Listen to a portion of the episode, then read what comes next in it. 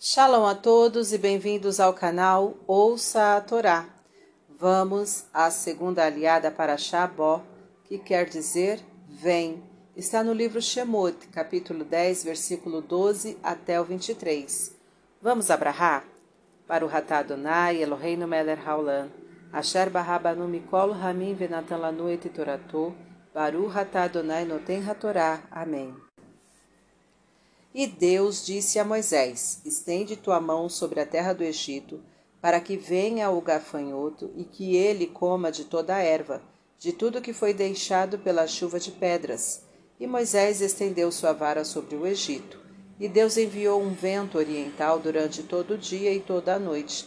E pela manhã o vento oriental trouxe os gafanhotos, em tal quantidade como nunca se viu nem se verá e cobriram toda a terra e escureceram a terra, e comeram de toda a erva e de todo o fruto das árvores, e não sobrou nenhuma planta em todo o Egito.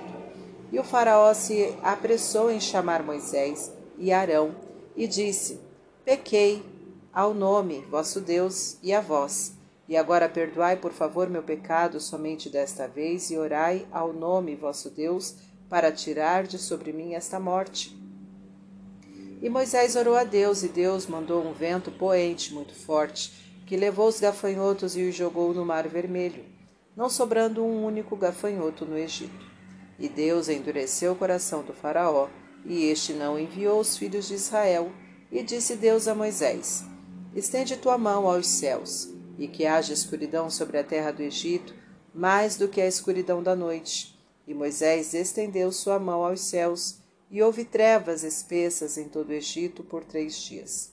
Não viu nenhum homem a seu irmão, e não levantou nenhum homem de seu lugar durante os três dias. E para os filhos de Israel houve luz em suas habitações. Amém.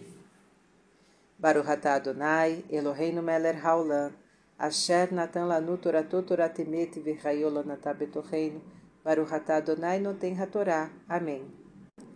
Vamos aos comentários desta aliá. Deus poderia ter enviado os gafanhotos sem se utilizar do vento. O fato de tê-lo feito desta maneira mostra que ele frequentemente se utiliza da natureza para fazer os milagres. Devemos estar atentos para perceber quantos milagres acontecem ao nosso redor, envoltos em aparência natural. Quando uma pessoa não cumpre o que prometeu à outra, está pecando duas vezes contra Deus, pois ele manda cumprir o que se promete, e contra o ser humano prejudicado pela omissão. Do mesmo modo que Deus enviou a praga, ele a retirou. Devemos saber que quando se merece, Deus castiga, mas é ele mesmo quem, após o arrependimento do, falto, do faltoso, poderá salvá-lo. Os egípcios fizeram os hebreus viverem na mais profunda escuridão. Com esta praga, os egípcios simbolicamente provaram da mesma situação. É o castigo divino sendo aplicado na mesma moeda. A escuridão simboliza a falta de solidariedade. Uma pessoa não vê a outra. Os egípcios não se preocupavam com o sofrimento dos hebreus. Esta praga não permitia que houvesse solidariedade entre os próprios egípcios. Quando os hebreus precisavam de socorro, os egípcios não acorriam. Agora, os egípcios eram impotentes para intervir em qualquer necessidade de apoio aos seus semelhantes. Os hebreus percebiam, a cada praga enviada ao Egito, que estava próxima à sua libertação. Sabiam que a demora se devia à vontade de Deus de castigar aos egípcios, e havia luz em suas habitações, isto é, esperança em suas almas. Não devemos perder a fé em Deus. Para refletir, saiba que Deus faz milagres constantemente, porém revestidos de aparência natural. Seja-lhe grato, mesmo não percebendo tudo o que ele lhe faz. Procure não fazer promessas desnecessárias. Saiba que a verdadeira escuridão é a falta de solidariedade entre as pessoas para exercitar.